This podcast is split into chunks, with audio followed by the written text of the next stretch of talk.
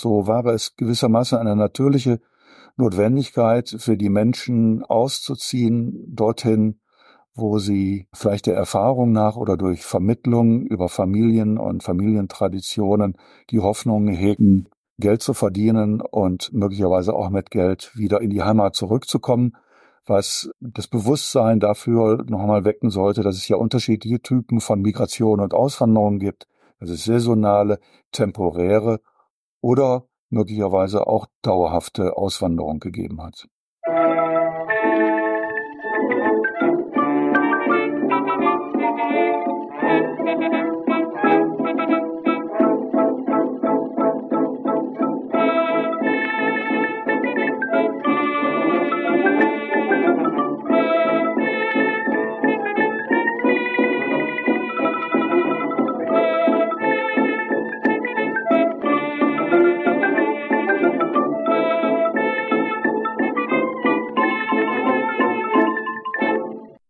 Diese Folge von Geschichte Europas ist eine Auftragsproduktion für das Stadtmuseum Simeon Stift in Trier. Ihr hört hier das dritte und damit letzte Interview zur aktuellen Sonderausstellung Tell Me More, Bilder erzählen Geschichten, die ihr aber noch bis zum 2. Juni 2024 im Trierer Stadtmuseum besuchen könnt. Für diese Episode habe ich mich mit Dorothee Henschel vom Stadtmuseum Trier sowie mit Professor Dr. Stefan Laux und Dr. Stefan Brakensieg von der Universität Trier über ein Gemälde des Trierer Künstlers Friedrich Anton Wittenbach unterhalten. Dabei hat uns insbesondere die Frage beschäftigt, ob hier auf subtile Art und Weise Kritik an der Armut der Savoyaden geäußert wurde und was für und gegen diese Deutung spricht. Es geht also darum, was man in Kunst so alles sehen kann und wie vereinbar solche Interpretationen mit dem historischen Hintergrund sind. In den Shownotes findet ihr Möglichkeiten, mir Fragen, Kommentare, Feedback und Bewertungen zukommen zu lassen. In den Shownotes führe ich auch eine stets aktuell gehaltene Liste inhaltlich verknüpfter Folgen. Dazu gehört auch die bereits erschienene Folge über Johann Anton Rambu, den Onkel von Friedrich Anton Wittenbach. Auf Steady könnt ihr mich mit einem monatlichen Beitrag ab drei Euro darin unterstützen, meinen Podcast zu betreiben und weiterzuentwickeln. Dafür wäre ich euch sehr dankbar. Geschichte Europas ist Teil des Netzwerks Historytelling auf Geschichtspodcasts.de sowie Teil von Wissenschaftspodcasts.de und erscheint auf Spotify und als RSS-Feed für Podcast-Apps. Tatsächlich sind heute alle drei Interviewees zum ersten Mal im Podcast dabei und berichten erst einmal nacheinander von ihren Werdegängen, bevor wir einen eingehenden Blick auf die Generalprobe des Savoyadenjungen mit seinen Zirkushunden und Äffchen werfen. Unsere Aufnahme stammt aus dem November 2023. Und jetzt wünsche ich euch viele neue Erkenntnisse beim Anhören dieser Folge. Mein Name ist Dorothee Henschel. Ich habe hier in Trier studiert, Kunstgeschichte, Medienwissenschaften und französische Philologie, bin seit 2006 wissenschaftliche Mitarbeiterin im Stadtmuseum Simeon Stift, bin hier zuständig für die kulturelle Bildung, aber eben auch für Ausstellungen. Und ich bin zu der Beschäftigung mit unserem heutigen Objekt der Generalprobe von Wittenbach gekommen über die Konzeption der Ausstellung Tell Me More, Bilder erzählen Geschichten, in der dieses Gemälde Gemälde ausgestellt ist und mit dem ich mich intensiver beschäftigt habe. Mein Name ist Stefan Brakensieg. Ich bin Kunsthistoriker und Grafikexperte. Ich habe studiert in Bochum an der Ruhr-Universität Geschichte, Kunstgeschichte, Politikwissenschaft und Publizistik, promoviert in Kunstgeschichte und bin seit 2004 Kustos der grafischen Sammlung an der Universität Trier. Mein Zugang zum Gemälde von Wittenbach ist ein doppelter. Auf der einen Seite ähm, habe ich mit einer Studierendengruppe in deren Vorbereitung zur momentan im Simeon-Stift laufenden Ausstellung Tell Me More gearbeitet und wir haben uns intensiv mit dem Gemälde von Wittenbach beschäftigt. Und der zweite Zugang läuft über einen sehr guten Freund von Wittenbach in München während seiner Studienzeit dort. Das ist Engelbert Seiberts, ein Historienmaler und auch historistischer Maler aus dem westfälischen Sauerland, der ein Tagebuch geführt hat, in dem Wittenbach nicht unbeträchtlich genannt wird. Mein Name ist Stefan Laux. Ich bin Historiker an der Universität Trier, Landeshistoriker oder Regionalhistoriker. Das ist eine gewisse Besonderheit, die es in Deutschland gibt aufgrund der föderalen oder wenn man so will, kleinteiligen Struktur Deutschlands, die ja durchaus bis heute fortbesteht. Ich bin seit 2012 in Trier Professor für geschichtliche Landeskunde und beschäftige mich intensiv mit dem Übergang vom 18. zum 19. Jahrhundert, meistens in regionalen Zusammenhängen. Und an dieser Stelle sei erwähnt, dass ich mich konkret mit der Geschichte der Armut in der Region und auch in der Stadt Trier befasst habe, im Zusammenhang des Karl-Marx-Jahres 2018. Und insofern besteht eine direkte Verbindung zur Zeitgeschichte und auch zur Biografie des Malers Wittenbach, über die wir uns heute verständigen. Wie bei den anderen Aufnahmen auch, habe ich das Bild, um das es geht, als Episodenbild im Podcast. Dennoch, Dorothee, würde ich dich gerne bitten, uns das Motiv dieses Bildes mal kurz näher zu bringen. Ja, gerne die Generalprobe von Friedrich Anton Wittenbach, entstanden im Jahr 1841, Öl auf Leinwand. Im Original ist das Bild 39 mal 34,5 Zentimeter groß, also relativ handlich, ein kleineres Format. Und der Maler lässt uns teilhaben an einer, ja, sehr pittoresken Szene in einem Stall oder in einer Scheune. Wir sehen das rohe Dachgebälk oder Deckengebälk aus dunklem Holz. Wir sehen verputzte Wände, grob verputzte Wände, die aber Risse aufweisen.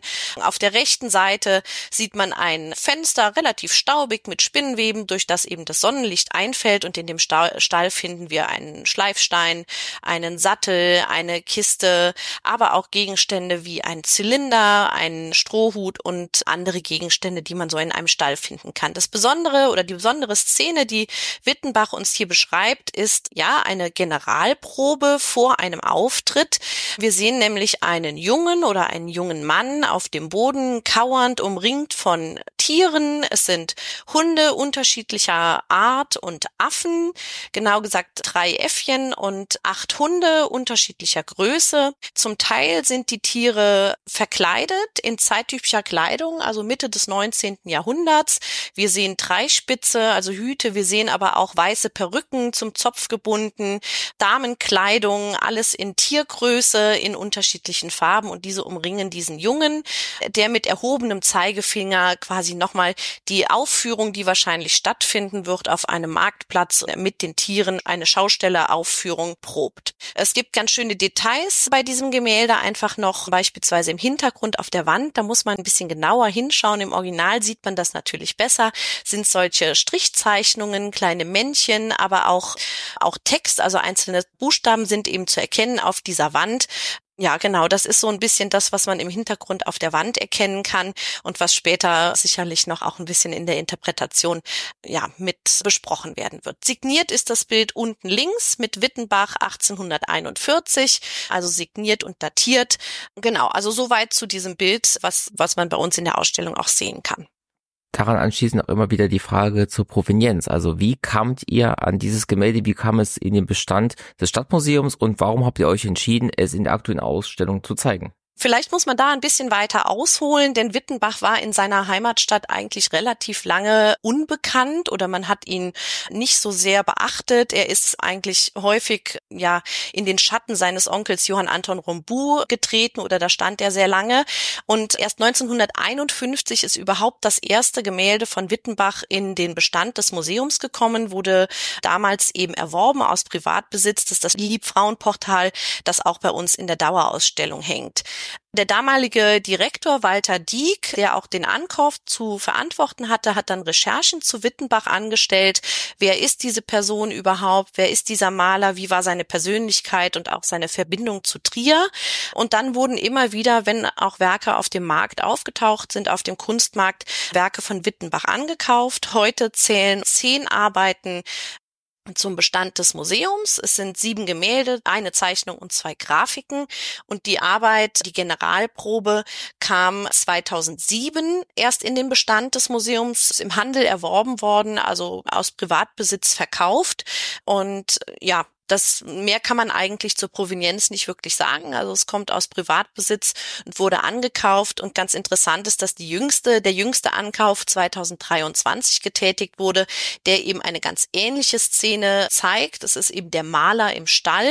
Und da sieht man eben genau diese Szene, wie der Maler den, diesen Jungen mit den Hunden im Stall eben malt. Und diese beiden Bilder haben wir ausgewählt für die Ausstellung Tell Me More, weil man eben wunderbar Geschichten darüber erzählen kann. So sowohl über den Künstler, aber eben auch über die dargestellte Szene, aber äh, vor allem eben auch in Verbindung mit diesem zweiten Gemälde, das wir 2023 aus Privatbesitz angekauft haben, kann man eben sehr schön den Zusammenhang zwischen einem Bild erläutern, das ja, das eben eigentlich den Entstehungsprozess zeigt und auf der anderen Seite eben um die Szene an sich. Wir hatten uns im Vorgespräch darauf verständigt, dass wir als nächstes seine Biografie besprechen und dies auch so ein bisschen zweiteilen. Dorothee wird Wittenbachs Zeit von Trier aus bis zu seinem unfreiwilligen Aufenthalt in Koblenz thematisieren und danach wird Herr Brakensieg übernehmen und seinen Aufenthalt in München und die folgenden Jahre beschreiben. Der Maler Friedrich Anton Wittenbach ist am 23.03.1812 in Trier geboren. Er ist der zweite Sohn von insgesamt sechs Kindern einer Trierer Familie, und zwar des Gymnasialdirektors und Stadtbibliothekars Johann Anton Wittenbach und Maria Anna Rombu, und der Nachname der Mutter sagt eben schon, aus welcher Familie er kommt. Sein Onkel war eben Johann Anton Rombu, ein ganz bekannter Trierer Maler, der auch über Trier hinaus eben berühmt geworden ist. Über seine Jugend ist eigentlich relativ wenig bekannt, auch über seine Schullaufbahn. Er ist zum Gymnasium gegangen. Er wird 1827, 28 immer noch als Quartaner geführt, also da war er im siebten Jahrgang. Das lässt so ein bisschen darauf schließen, dass er kein besonders eifriger Schüler war, denn er war hier eben bereits 15 Jahre alt. Er wird auch von seinen Lehrern beschrieben als aufsässig, liederlich und boshaft, also nicht ganz das, was sich wahrscheinlich sein Vater, der Gymnasialdirektor, irgendwie vorgestellt hat. Und das machte eben auch einen erfolgreichen Abschluss und dann eben auch ein Studium, was sein Vater sich eigentlich vorgestellt hatte, beinahe unmöglich. Manchmal wird vermutet, dass er das vielleicht auch so ein bisschen mit Absicht getan hat, um seinen eigenen Berufswunsch verfolgen zu können, nämlich Künstler zu werden. Er hatte nämlich schon sehr, sehr früh Interesse am Malen und Zeichnen, sicherlich auch gefördert durch seinen Onkel Johann Anton Rombu, der ihn eben auch förderte. Und es war aber tatsächlich auch so, dass sein Vater ihm dann eben auch Zeichenunterricht gestattete bei Karl Ruben, ebenfalls einem Trierer Künstler. Und er hatte auch dann relativ früh Erfolg. Bereits 1825 und 26 hat er Preise gewonnen in den Zeichenklassen.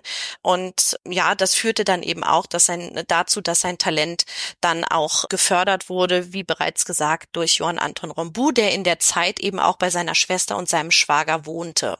Das führte dann dazu, dass Friedrich Anton Wittenbach eben an die Kunstakademie in Düsseldorf geschickt wurde zum Studium. Da hatte er einen guten Kontakt mit seinen Mitstudenten, erhielt viele Anregungen, die er dann eben auch später in seine Münchner Zeit mitnahm. Er war ein guter Student bei Professor Heinrich Christoph Kolbe aber auch da sind die Informationen insgesamt relativ dürftig. Was allerdings bereits auffällt oder interessant ist, dass er neben der Historienmalerei, die er studierte, sich hier eben auch schon der Tiermalerei widmete. Und es lag ihm offensichtlich das Charakteristische der Tiere zu erfassen und dem Ganzen auch immer so eine humoristische Pointierung zu geben. Nach seinem Studium in Düsseldorf folgte dann eine zweijährige Phase in seiner Heimatstadt Trier, denn er war 1832 dann eben nach Trier zurückgekehrt. Das prägte ihn. Hier hat er auch erste künstlerische Erfahrungen gesammelt und hier entstand dann eben auch eines seiner ersten Gemälde, das Portal der Liebfrauenkirche und der Klosterkreuzgang. Das sind sehr interessante Gemälde, weil er hier eben bereits ja Personenstaffage in Naturdarstellungen oder Stadtansichten eben einfügt, die stark genrehafte Züge haben, das, was man später in, in seinem Stil eben auch immer wieder ablesen kann. Nach seiner Rückkehr nach Trier ist er auch eigentlich relativ schnell wieder in den Kontakt mit seinen alten Freunden gekommen und hat sich dann eben in einem sehr liberalen und kritischen intellektuellen Kreis wiedergefunden. Da war er zusammen mit dem Musiker Josef Mainzer, mit den Philologen Philipp Laven und Nikolaus Saal, aber auch mit dem Verleger Karl Troschel und dem Publizist Eduard Duller, also alles Personen, die aus, den, aus dem liberalen, kritischen Umfeld in Trier eben kamen. In dieser Zeit hat er in Trier dann ein Theaterstück geschrieben und das trug eben den Titel Die Künstlerrache. Und nach eigener Aussage wollte er sich damit an dem trierischen Kleinstädter rächen. Und in diesem Theaterstück seien sehr, sehr viele Wahrheiten über den Trierer Kleinstädter aufgedeckt. Und ja, das zeichnet vielleicht auch schon so ein bisschen seinen Weg vor. Das Ganze wissen wir aus Briefen, die er geschrieben hat. Und die sind alle, ja, da ist überall angegeben, die schreibt er von Ober-Ehrenbreitstein, wo er nämlich in Haft saß. Also er war inhaftiert in Koblenz in Ehrenbreitstein. Nicht wie häufig ja vermutet oder immer mal behauptet im Zusammenhang mit der Demagogenverfolgung oder aus politischen Gründen, sondern tatsächlich aus militärisch-disziplinarischen Gründen. Also er war beim Militär, hat seinen Militärdienst geleistet und war hier eben für ungefähr ein halbes Jahr in Haft. Er wurde Ende Juni, Anfang Juli 1832 inhaftiert und kam dann am zweiten Weihnachtstag zurück. Natürlich ganz zum Unmut seines Vaters, der einer der angesehensten Bürger in Trier war. Sein Verhältnis zum Vater war dann eben auch nach seiner Haftentlassung ja maßgeblich einfach auch gestört und das führte dann eben auch dazu, dass wir vorher eben schon angekündigt hat, er sich aus dem krawinklischen Trier herausmachen wollte. Und so ist er dann eben aufgebrochen Richtung München. 1834 geht er dann nach München, also direkt sozusagen nach seiner äh, Haft und der kurzen Zeit, die er noch in Trier verbringt. Und er taucht dort sofort eigentlich ein in die Künstlerschaft, die Künstlergesellschaft. Allerdings nimmt er sein Studium an der Münchner Kunstakademie nicht mehr wieder auf, obwohl der Leiter der äh, Münchner Kunstakademie, Peter Cornelius, eigentlich aus Düsseldorf nach München gekommen ist. Aber das, was äh, Cornelius an der Akademie in äh, München als erstes, mehr oder weniger als erstes macht, er beendet die Zusammenarbeit mit den dort bislang beschäftigten Fachmalern für Landschaftsmalerei, Tiermalerei und ähnliches und setzt wieder auf eine klassische Ausbildung, wie er sie auch in Düsseldorf im eigentlichen Sinne ausgeführt hatte. Das heißt, für Wittenbach, der sich mittlerweile von der Historienmalerei weitestgehend abgewandt hatte und tatsächlich als Tiermaler und Genremaler revisiert hatte, spielte das eigentlich keine Rolle mehr, dort weiter zu studieren. Was er allerdings tat, begab sich in die Nähe des äh, Kunstvereins, der kurze Zeit zuvor in München gegründet worden war und der ganz bewusst zur Absicht hatte, jungen Nachwuchskünstlern die Möglichkeit zu geben, ihre Kunstwerke, die sie geschaffen hatten, auszustellen und der Öffentlichkeit bekannt zu machen. Das waren natürlich auch immer Verkaufsausstellungen, aber eine gute Möglichkeit eben für die Künstler, äh, sich auszutauschen. Dort war er eben bei, mit mehreren Kunstwerken, die er in München geschaffen hatte, vertreten. Er war ein, wie Engelbert Seibert, sein Freund, das in seinen Erinnerungen beschreibt, am Anfang sehr wohlhabend auftretender Mann, der den Spitznamen Baron von eben seinen Künstlerkollegen bekommen hatte und das hauptsächlich, weil er eben mit guten finanziellen Mitteln aus Trier angereist war. Seiberts beschreibt aber, dass er tatsächlich über die Jahre, die er in Münster verbrachte, einen immer größeren Kontrast herstellte zwischen eben diesem ersten Auftreten und seinem späteren Leben dort. Er sei eine heruntergekommene Existenz geworden, habe eben seine großen Pläne, die er anfangs äh, überall kundgemacht hatte, nicht eingelöst und sei eben auch bei den Tätigkeiten, die er als Maler vollführt hätte, vom Großen ins Kleine gekommen, also habe sich immer weiter reduziert. Und ich zitiere einfach einmal ganz kurz eine kurze Passage von Engelbert Seiberts.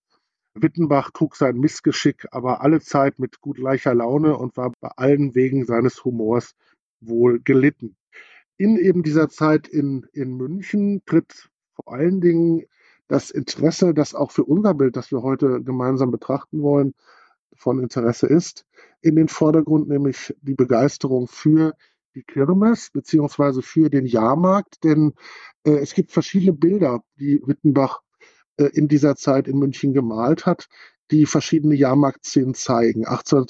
1838 zum Beispiel die große Duld, also den großen Jahrmarkt in München. Ein Bild, das sich heute in der Bayerischen Staatsgemäldesammlung in München befindet und das eben auch schon solche ja, Menschen zeigt, die mit Tieren jonglieren und die Schabernack eben auch betreiben. Er muss, und das ist vielleicht das, das Wichtigste, 1844 dann aus München wieder nach Trier zurückziehen. Man liest immer, es sei krankheitsbedingt gewesen. Das hat sicherlich damit zu tun, dass er 1845 dann in Trier bei seinen Eltern äh, Tuberkulose, also an Schwindsucht, wie es damals hielt, heißt, verstirbt. Aber man könnte auch vermuten, dass es tatsächlich die mangelhaften äh, Mittel, die er nur noch zur Verfügung hatte, also das fehlende Geld war, was dazu beigetragen hat, dass er aus Bayern zurück an die Mosel ziehen musste. Und dann verliert sich mehr oder weniger die Spur. Und wir haben es gerade von Frau Henschel ja schon gehört, erst im 20. Jahrhundert wird Wittenbach wiederentdeckt. Das heißt, trotz seines künstlerischen Schaffens, trotz seines Talentes war es ihm nicht vergönnt, dass er dadurch ein Auskommen hatte. So wird man das wohl vermuten dürfen, ganz genau. Er hat im Kunstverein verschiedene Sachen ausgestellt, auch verschiedene Sachen verkauft, aber tatsächlich gut ging es ihm sicherlich finanziell in München nicht. Jetzt haben wir zwei Motive gehört, die er immer wieder eingebracht hat. Das eine sind die Hunde und das andere ist das, worauf wir uns gleich noch fokussieren werden. Dieses Bild mit dem Zirkus, mit der Generalprobe, das verbindet man auch mit dem Wort der Savoyarden. Können Sie da noch was dazu sagen? Ja, kann ich gerne machen. Also von Savoyarden spricht man eigentlich schon seit dem 16. Jahrhundert in Europa. Das sind eigentlich Bewohner von Savoyen, also der ostfranzösischen Alpenprovinz, die sich in den Wintermonaten verschiedentlich aus ihrer Heimat aufgemacht haben, um als Schausteller oder eben auch als Tierdompteure äh, in den Städten des westlichen und mittleren Europas zu arbeiten.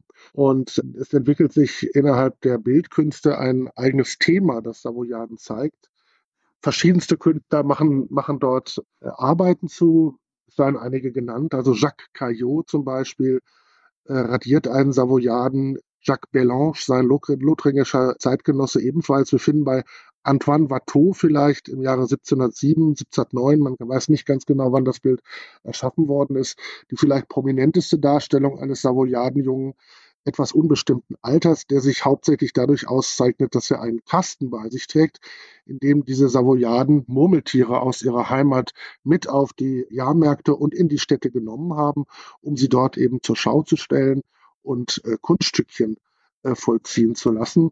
Und das scheint tatsächlich im 17. und dann mit Watteau auch ins 18. Jahrhundert auszustrahlen, ein Thema gewesen zu sein, dem man sich auch in höfischen Kreisen und patrizischen bürgerlichen Kreisen sehr stark erfreut hatte und das in gewisser Weise als pittoreskes Motiv aufgegriffen, immer wieder einmal auch als Einzelthema auftaucht. Und die, die, Theorie, die man dann aufstellen kann, ist, dass äh, Wittenbach hier bei seinen beiden Bildern, Frau Henschel hatte ja gesagt, dass ein zweites noch im Simeon-Stift existiert, das eine ähnliche Szene wie das erste zeigt, dass auch hier ein solches pittoreskes Motiv aufgegriffen wird, das als Fachmalerei ausgeführt zur Belustigung und zur, ja, zur Freude eigentlich tatsächlich von Kunstsammlern in dieser Zeit gefertigt wurde. Jetzt hat Herr Brakensieg kurz angerissen, wer die Savoyarden sind. Herr Laux, der historische Hintergrund, Sie haben es eben angesprochen, Sie konzentrieren sich auch und vor allem auf das Thema Armut. Wie hängen die Savoyarden und das Thema Armut im 19. Jahrhundert miteinander zusammen? Nun, man muss sagen, dass Armut eine Erscheinung des 19. Jahrhunderts in der gesamten Erstreckung Europas gewesen ist. Gewissermaßen also ein realgeschichtlicher Gemeinplatz, der aber bestimmte Aufmerksamkeitszentren gewissermaßen hervorgebracht hat. Ich meine mit Aufmerksamkeitszentren solche Orte, die durch eine wie auch immer geartete spezielle Vermittlung in, der, in die Aufmerksamkeit der Öffentlichkeiten geraten ist. Ein solcher Ort ist in der Tat Savoyen und das mag damit zusammenhängen, dass das Motiv, der Topos, wie ihn Kollege Brackensig soeben umrissen hat, eben durch eine fortwährende Wiederholung sich gewissermaßen in die kollektive Wahrnehmung eingebrannt hat. Aber man muss sagen, dass Armut eine ubiquitäre, also allgegenwärtige Erfahrung und Erscheinung gewesen ist. Es sei nur, weil es zeitgeschichtlich hier eine Parallele gibt an die Armutskatastrophe in Irland in den 1840er Jahren erinnert, The Great Famine. Wir können aber, wir müssen sogar auch nach Italien schauen, nach Süditalien und viele andere Regionen in den europäischen Staaten, an den Peripherien außerhalb der urbanen Zentren, aber selbstverständlich auch innerhalb der Städte, ob man Hamburg nimmt, ob man Frankfurt oder andere Städte nimmt. Nun, wenn man das 19. Jahrhundert nun einmal versucht zu strukturieren, dann muss man in der Tat zwischen unterschiedlichen Erscheinungsformen und auch Konstellationen Stellung nehmen. Das letzte Drittel des 19. Jahrhunderts steht im Zeichen der Industrialisierung, der Hochindustrialisierung. Ich spreche hier vom kontinentalen Europa, nicht von England beziehungsweise Großbritannien, was ein Vorreiter der Industrialisierung seit den 1760er Jahren schon gewesen ist. Im kontinentalen Europa sieht es aber anders aus. Wir haben Hochindustrialisierung und in Gefolge dieser Hochindustrialisierung auch einen doch merklichen, wenn auch keineswegs gleichförmigen Zuwachs an Lebensqualität und an Lebenssicherheit. Und wenn ich das hervorhebe, dass es nicht gleichförmig ist, dann muss darauf hingewiesen sein, dass die, das Entstehen von Arbeitsplätzen an industriellen, gewerblichen Zentren und ihrer Verdichtung sehr ungleich sich vollzogen hat. Und wenn wir nun nach Savoyen schauen, dahin ging ja die Frage, das bildet den Rahmen unserer, ja, unseres heutigen Gespräches, dann haben wir es hier mit einer sehr stark landwirtschaftlich, agrarisch geprägten Region zu tun. Ich möchte es nochmal kurz einordnen. Wir hörten schon, es ist ein Teil Frankreichs im Südosten, bestehend aus zwei Departements administrativ. Seit 1860 ist Savoyen staatsrechtlich Teil Frankreichs. Wir sind also in 1840er Jahren hier noch in der Zeit der Herzöge von Savoyen. Nun, das ist eine Region, die sich, wenn man auf die Karte schaut, südlich des äh, Genfer Sees entspannt und das ist heute noch bekannt als eines der ähm, am höchsten, ja das am höchsten gelegene Terrain Europas mit dem Mont Blanc dort über 4800 Meter als dem bekanntesten Fixpunkt. Und in einer solchen Region ließ sich in damaliger Zeit im Grunde nur Landwirtschaft, konkret Almwirtschaft betreiben. Das ist sehr stark saisonal geprägt und bringt schon per se mit sich die Notwendigkeit, in Zeiten der klimatischen oder sonst wie saisonalen Beschäftigung sich auch Zusatzeinkommen zu verschaffen. Und so sind die Savoyaden gewissermaßen immer schon ausgezogen, um sich Zusatzverdienste zu sichern oder überhaupt ihre Auskömmlichkeit. Sie haben ihre wirtschaftlichen Beziehungen im Wesentlichen mit der Stadt Genf und dem engeren Genfer Umland bestritten. Aber das reichte nicht aus, insbesondere in solchen Phasen, da es ein größeres, eine größere Beschäftigungsnotwendigkeit gegeben hat, als es Möglichkeiten gab. Und so sind Savoyaden an viele Orte auch Deutschlands seit dem, seit der frühen Neuzeit schwerpunktmäßig in der Zeit des Dreißigjährigen Krieges gezogen. Da haben sie besonders die größeren Städte angezogen, also die gewerblichen Zentren Oberdeutschlands, Augsburg sei erwähnt, Nürnberg sei erwähnt, erst in späterer Zeit auch München. Und sie haben sich dort unter ganz unterschiedlichen Voraussetzungen individuell verdingt. Es ist keineswegs so, dass unter diesen Wanderarbeitern, das, der Begriff ist ja schon eine Behauptung, ausnehmlich nur arme Menschen befunden haben. Dort waren auch relativ oder gar sehr wohlhabende Kaufleute, die ihre Geschäfte gemacht haben und auf mehr oder minder eingeprägten generationellen Erfahrungen bauen konnten. Aber es waren eben, so wie gerade auch angeklungen ist, sehr einfache Menschen, die gewissermaßen wie Tagelöhner von Hand in den Mund gelebt haben und nach ihrem Auskommen gesucht haben. Diese Armut hat Savoyen sicherlich in, in, merklich starkem Maße betroffen, denn es gab dort keine Industrialisierung in der Zeit, die wir im Auge haben, also 1840er, 1850er Jahre. Und es gab keinen Tourismus, das sei vielleicht auch erwähnt. Es gab eine ganz bescheidene Uhrenproduktion, das waren Vorprodukte, aber nichts, was wirklich größere Rendite und auch eine Beschäftigungsintensität erzeugt hätte. Und so war es gewissermaßen eine natürliche Notwendigkeit für die Menschen auszuziehen dorthin, wo sie vielleicht der Erfahrung nach oder durch Vermittlung über Familien und Familientraditionen die Hoffnung hegen, Geld zu verdienen und möglicherweise auch mit Geld wieder in die Heimat zurückzukommen, was das Bewusstsein dafür nochmal wecken sollte, dass es ja unterschiedliche Typen von Migration und Auswanderung gibt, dass es saisonale, temporäre oder möglicherweise auch dauerhafte Auswanderung gegeben hat. War dabei das Trierer Gebiet ein besonders beliebtes, ein besonders frequentiertes Gebiet der Savoyaden? Also sind hier in diese Region besonders viele vorübergehend oder auch dauerhaft eingewandert?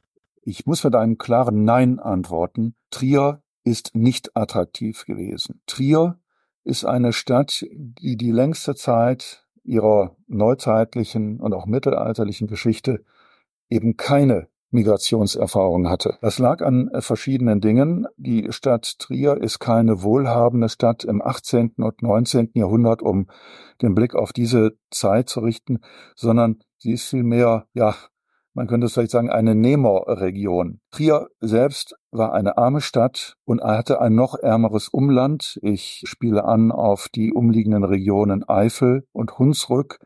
Das sind, um einen äh, ja jetzt wissenschaftlich nicht verbürgten Begriff zu benutzen, Armenhäuser. Armenhäuser, die ja ihre Probleme noch weit im 20. Jahrhundert bis nach dem Zweiten Weltkrieg hatten. Trier hatte keine Zuwanderung. Es gibt praktisch nur eine einzige Ausnahme und das ist ein besonderer Typ der Zuwanderung.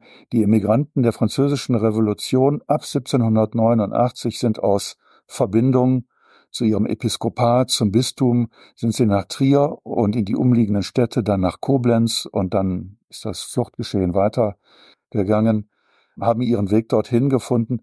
Aber es sind vielmehr Trierer, die ausgewandert sind im 19. Jahrhundert in die USA und auch nach Brasilien, wobei vielleicht erwähnt sei, dass auch in der Zeit Wittenbachs weniger Stadttrierer ja ihren Heimat, ihre Heimatstadt verlassen haben, als viel mehr Menschen, die in den umliegenden Landkreisen kein Auskommen mehr gefunden haben, die Region verlassen haben. Trier hatte, wenn man so will, ganz ähnlich wie Savoyen auch, eine verspätete Modernisierung, eine verspätete Entwicklung, wobei diese Entwicklungsverspätung durchaus hausgemacht gewesen ist. Trier hat über Jahrhunderte eine sehr, sehr restriktive Politik der, ja, eine Bürgerrechtspolitik betrieben gewissermaßen. Man hat die Leute nicht ins Bürgerrecht kommen lassen. Man wollte sich abschirmen, übrigens auch gegenüber den umliegenden Orten, war also sehr protektionistisch eingestellt. Und insofern kann die Stadt Trier, die auch keinen Hof mehr hatte, im 19. Jahrhundert schon gar nicht, eine bescheidene Verwaltungshauptstadt gewesen sein mag, aber keine anspruchsvollen Gewerke in ihren noch bestehenden Stadtmauern zählte, kann nicht attraktiv gewesen sein. Armut, auch in Trier, der Geburtsstadt von Karl Marx, haben nicht alleine Menschen der, des ländlichen Raums erfahren, sondern auch innerhalb der Stadt. Die Armut war in der Stadt, sie spielte sich unmittelbar vor den Augen von Karl Marx ab, der als junger Mann in den 1830er Jahren anzunehmenderweise ja schon durchaus wahrnehmungs- und urteilsfähig gewesen sein sollte. Es waren arbeitslose Handwerker, Gesellen, durch die Bank eine verbreitete Armut unter der Voraussetzung, dass es kaum beschäftigungsintensive Gewerbe gegeben hat. Kurzum, Trier war kein attraktives Zuzugsgebiet und auch insofern hätten wir Quellenkritik zu leisten, wenn wir mit der Vorstellung konfrontiert würden, ja, dass Trier ein Aufnahmegebiet fremder Menschen gewesen ist. Sei noch zum Abschluss gesagt, es ist durchaus nicht immer eindeutig, wenn wir denn nun italienische Namen antreffen, woher die Menschen kamen auch hier mag es so gewesen sein, dass die Savoyaden gewissermaßen eine Zuschreibung, ein Gemeinplatz oder ein Topos eben gewesen sein mögen für Menschen italienischer oder auch französischer Herkunft, die man aber nicht näher lokalisieren kann. Es gibt eine Studie, die über die gesamte frühe Neuzeit hinweg 50 Personen italienischer Herkunft in Trier zählt. Das ist aufs Ganze besehen sehr, sehr wenig. Eine, einer dieser Namen sei vielleicht auch genannt, Carové, eine recht wohlhabende Familie auch mit Liegenschaftsbesitz. Fürs 19. Jahrhundert gibt es aber ganz wenig Forschung. Es ist aber auch schwierig zu identifizieren, wer eigentlich wann, woher kam und wie lange blieb. Um diese Quellenkritik jetzt auch ein bisschen weiterzutreiben. Die Darstellung des Savoyadenjungen, der in einer Scheune einen Tierzirkus vorbereitet. Haben wir solche Aktivitäten überhaupt verbirgt in den Quellen? Hat sowas stattgefunden? Und als was haben die Savoyaden denn auch oder stattdessen in und um Trier oder generell im Ausland, wenn sie emigriert sind, gearbeitet? Soweit wir über Informationen verfügen über die, den Lebenserwerb dieser Menschen, und ich setze gewissermaßen in rhetorische Klammern, gerade der Umstand, vom einen Tag in den nächsten zu leben und so wie das auf diesem ja sehr pittoresken Gemälde ja gewissermaßen versinnbildlicht wird. Gerade diese Tatsache macht es schwer, sich ein strukturiertes Bild zu verschaffen, was die Menschen eigentlich gemacht haben. Was wir wissen, ist, dass es unter den Savoyaden eine ja eine vermehrte Zahl an krämerischen Aktivitäten gegeben hat. Also das waren Menschen, man würde heute vielleicht so eine Art Bauchladen sich vorstellen, Gemüse- und Fruchthändler, Zitronenverkäufer, also Kleinhändler, die von Haus zu Haus gegangen sind oder wenn ihnen der Marktzugang nicht verwehrt wurde, sich ja in dem, auf dem städtischen Markt oder sonst wo niedergelassen haben und Südfrüchte verkauft haben mögen, aber auch Kleinhandwerker, Kessler beispielsweise, also Leute, die mit bestimmten handwerklichen Fingerfertigkeiten sich verdingt haben. Es gibt aber auch noch eine andere einen anderen Betätigungsbereich, der unter Vorbehalt zu stellen ist, denn es handelt sich hier durchaus auch um eine verleumderische Seite, die Zuschreibung, dass diese Savoyaden als Betrüger und Schmuggler zu verbuchen seien, als Marodeure oder gar auch als Brandstifter. Nun, das ist ganz typisch für die 1840er Jahre, da eben auch die Forderung an den Staat herangetragen wurde, die fremden Leute fernzuhalten, weil sie kein ehrliches Gewerbe betreiben, sondern sich als, als Missetäter, als Gesetzesbrecher betätigen.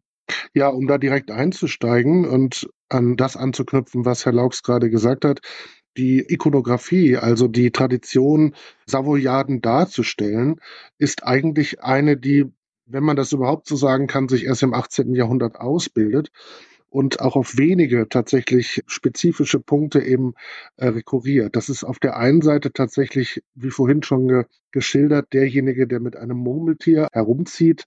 Aber wenn man genau hinschaut, dann finden sich auch Scherenschleifer, dann finden sich dort Schausteller, die berühmten, gerade von Herrn Laux auch angesprochenen Zitronenhändler und all das was man vielleicht für das 18. Jahrhundert und vermutlich auch noch für das 19. Jahrhundert als Randgruppen eben bezeichnen könnte. Und so ist diese Bezeichnung Savoyade tatsächlich aus einer kritischen Sicht heraus etwas zu hinterfragen. Und eben es müssten Kriterien gefunden werden, da noch einmal genau hinzuschauen. Was unser Problem hier aber auch ist, ist, dass dieses Gemälde, das wir ja gerade in, in den Blick nehmen, 1841 gemalt worden ist. Und 1841 hat sich Wittenbach nicht in Trier aufgehalten, sondern er war in München. Und so wäre die Frage zu stellen, wie denn diese Situation der Armut sich in München dargestellt hätte, wenn überhaupt Armut das Thema dieses Gemäldes ist. Denn ein Blick auf das, was Wittenbach hier macht, er zeigt uns eben diesen wohl angezogenen Jungen eigentlich mit einer gestreiften Hose, einem Gerock-artigen Mantel in eben dieser Situation, wo er Tieren Anweisungen zu geben scheint. Und diese Tiere, die wir hier auf eben diesem Bild sehen können, sind nicht nach der Natur gezeichnet. Das heißt, Wittenbach hat hier eine Komposition erstellt, die er nicht in irgendeiner Art und Weise in einem Stall hat sehen können. Denn die Affen, die wir hier auf eben diesem Bild sehen, gerade den, der auf der linken Seite auf einer Kiste sitzt, einen äh, Zweispitz trägt mit Federbusch und seine Hände in den Schoß legt und so ein wenig ja, äh, nachdenklich, melancholisch schaut, genauso wie der Affe im Zentrum des Bildes, der als Reiter auf dem Rücken eines weißen Hundes sitzt. Diese beiden äh, Affen stammen aus einer Radierung, die sein Münchner Kollege Johann Adam Klein einige Jahre zuvor auf den Markt gebracht hat. Also sind tatsächlich aus der Kunst heraus kopiert und nicht aus der Anschauung Wittenbachs selbst genommen. Und äh, wenn man sich das vor Augen führt und dann auch noch einmal auf das zweite Gemälde schaut, dass das Simeon-Stift ja vor, ich glaube in diesem Jahr, sogar erst, wie Frau Henschel vorhin sagte, erworben hat, das den Maler im Stall zeigt, wie er tatsächlich dort einen Jungen mit einem ihn begleitenden Affen abkonterfeit, dann bemerkt man, dass dieser Innenraum, der dort geschildert wird, praktisch die gleichen Elemente enthält, die auch bei der Generalprobe eine Verwendung gefunden haben. Man sieht das gleiche Fenster, man sieht die gleiche Kiste, man sieht ebenfalls den Scherenschleifstein und ähnliches, nur dass der Raum insgesamt etwas großzügiger und eben mit weiteren Ausstattungsstücken ausgestattet ist. Dass sich aber das Fenster mit der Laterne davor, diese, diese Boxabsperrung eines Pferdestallartigen Elements und eben auch diese Kiste mit Schleifstein wiederfinden, deutet ebenfalls darauf hin, dass dieses Bild, was wir eigentlich im Blick haben, eine absolute Atelierkomposition des Künstlers ist und mit gesehener Armut oder auch mit gesehenen Personen in einem bestimmten Zusammenhang nichts zu tun hat. Ich glaube, das ist eine ganz wichtige Information, die man haben muss, wenn man sich vorstellt, mit welchen Augen auf eben dieses Bild auch in den Jahren nach seiner Entstehung geschaut worden ist. Wenn ich mir das Bild jetzt nochmal genauer anschaue, die Armut wird doch da nicht als etwas Schlechtes, etwas Grausames dargestellt. Dem Jungen scheint es ja mit seinen Tierchen eigentlich ganz gut zu gehen. Ganz genau, so würde man das sagen. Und diese, diese äh, Tendenz eben Armut oder bestimmte Phänomene von Armut, also dieses äh, etwas abgeschlossene, dieses sich intensiv beschäftigende, dieses einer äh, gesellschaftlichen Kontrolle in bestimmten Bereichen nicht unterliegenden, das ist durchaus etwas, was man auch im 18. Jahrhundert und im frühen 19. Jahrhundert als positiv gesehen hat. Ich glaube, Herr Laux wird zustimmen, dass diese, diese Zeit eine staatlich sehr reglementierte Zeit gewesen ist, in der die Überwachung der einzelnen Bürger und in einer Stadt oder einem Umfeld lebenden Personen besonders ausgeprägt gewesen ist und ein sich lösen aus eben diesen gesellschaftlichen Konventionen, ein sich lösen aus eben auch dieser permanenten äh, Überwachung und der Kontrolle. Das sind sicherlich Motive, die auch in einem solchen Bild als eskapistische Tendenzen wahrgenommen werden können, sodass man durchaus davon sprechen kann, dass dieses Bild einen positiven Eindruck eigentlich hinterlässt und Armut völlig anders darstellt, als man es in der Gesellschaft sonst und als die armen Personen es wahrscheinlich selbst auch wahrgenommen haben wir sehen, wir sagen ja schon, es geht um Armut in gewisser Weise auf diesem Gemälde, die Generalprobe, aber es hat eben doch etwas sehr Pittoreskes, was ja auch schon häufiger angeklungen ist. Und es ist sicherlich ein Gemälde, das das in gewisser Weise als auch positiv darstellt, auch in dieser Szene, die wir hier eben betrachten. Und wenn man jetzt aber überlegen würde, dass vielleicht eben aus der Biografie Wittenbachs und aus seiner, aus seiner Geschichte, sage ich mal, und aus seinem Umfeld, aus dem er eben kommt, eventuell eben doch ein kritischer Aspekt irgendwie mit anklingen könnte, ist es sicherlich nicht genau auf dieses Bild bezogen, sondern vielleicht muss man da eben einfach auch andere Gemälde von Wittenbach einfach mit in die Betrachtung hineinziehen. Und ich würde da einfach gerne eins erwähnen aus dem Jahr 1842, wo eben auch schon die Beschreibung oder der Titel, wenn es denn der Titel ist, den Wittenbach dem Ganzen eben gegeben hat, ja, da eben auch Schlüsse zulässt. Das heißt nämlich eben, oder das wird bezeichnet als ein Pudel befreit alle von der Polizei inhaftierten, nicht Maulkorb tragenden Hunde. Und hier haben wir eben auch so eine Tierdarstellung, auf der wir eben, ja, nur noch Hunde sehen, keine Person, kein Mensch, kein Savoyardenjunge eben mit mehr mit dabei. Es ist keine pittoreske Szene einer Generalprobe in einem Stall, sondern es ist tatsächlich die Befreiung von Hunden aus ja einem Gefängnis, aus einer Zelle durch einen Pudel. Die Hunde tragen Jakobinermützen, also hier hat man wirklich auch, eben auch Symbole, sage ich mal, des ja des revolutionären Geistes und vielleicht neigt man dann eben auch immer mal in der Interpretation zunächst einmal dazu, dass man eben auch die Generalprobe als ein sozialkritisches kritisches Bild eben neigt zu betrachten, indem man eben die anderen Gemälde von Wittenbach, die man sonst eben auch noch so kennt, die eben einen anderen Anspruch haben oder die eben, wo eben noch ein bisschen mehr dahinter steckt, indem man die eben in die Betrachtung mit hineinzieht. Ich denke auch die Generalprobe hat eben eher etwas Pittoreskes, aber die Sozialkritik auch an der Zeit, an der Zensur, an der Pressezensur, an den Verhaftungen, vormärzlichen Polizeistaat, den man hier eben hat, das findet man in Wittenbachs Werk schon, aber eben vielleicht nicht unbedingt in der Generalprobe.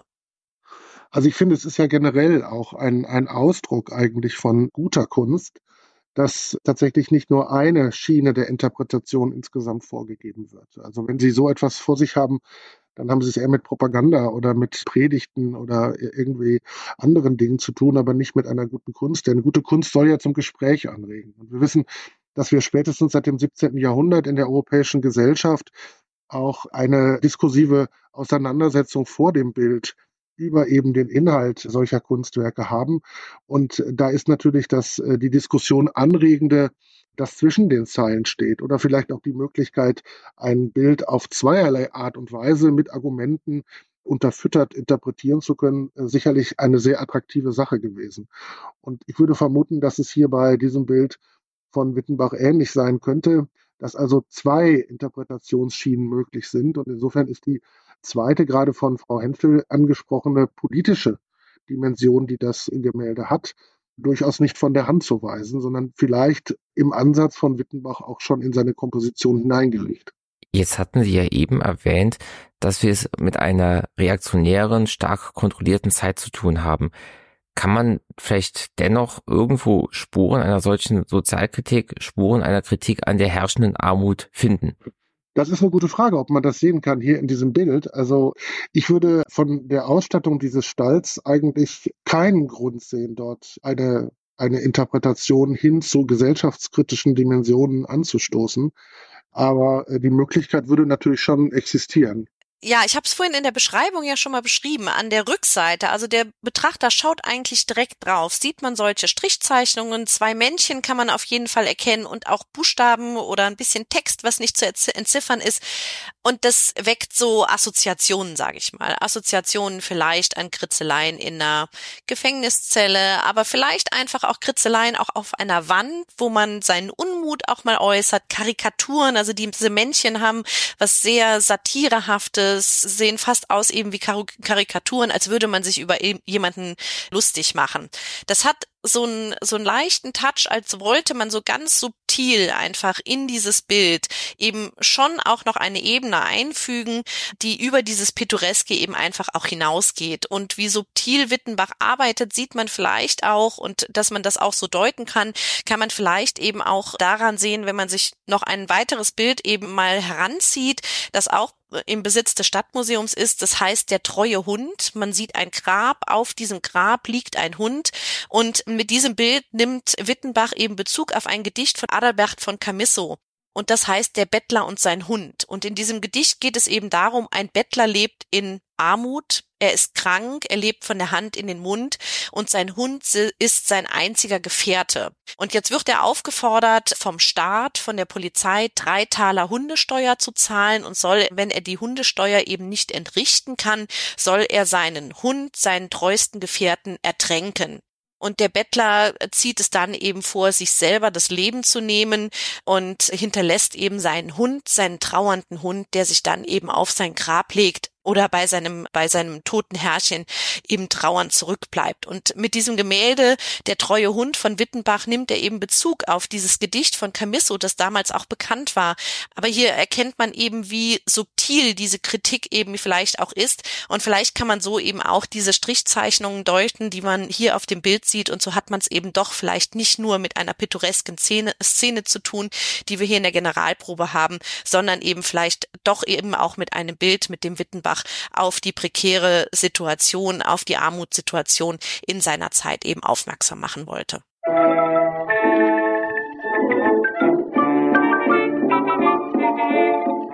Musik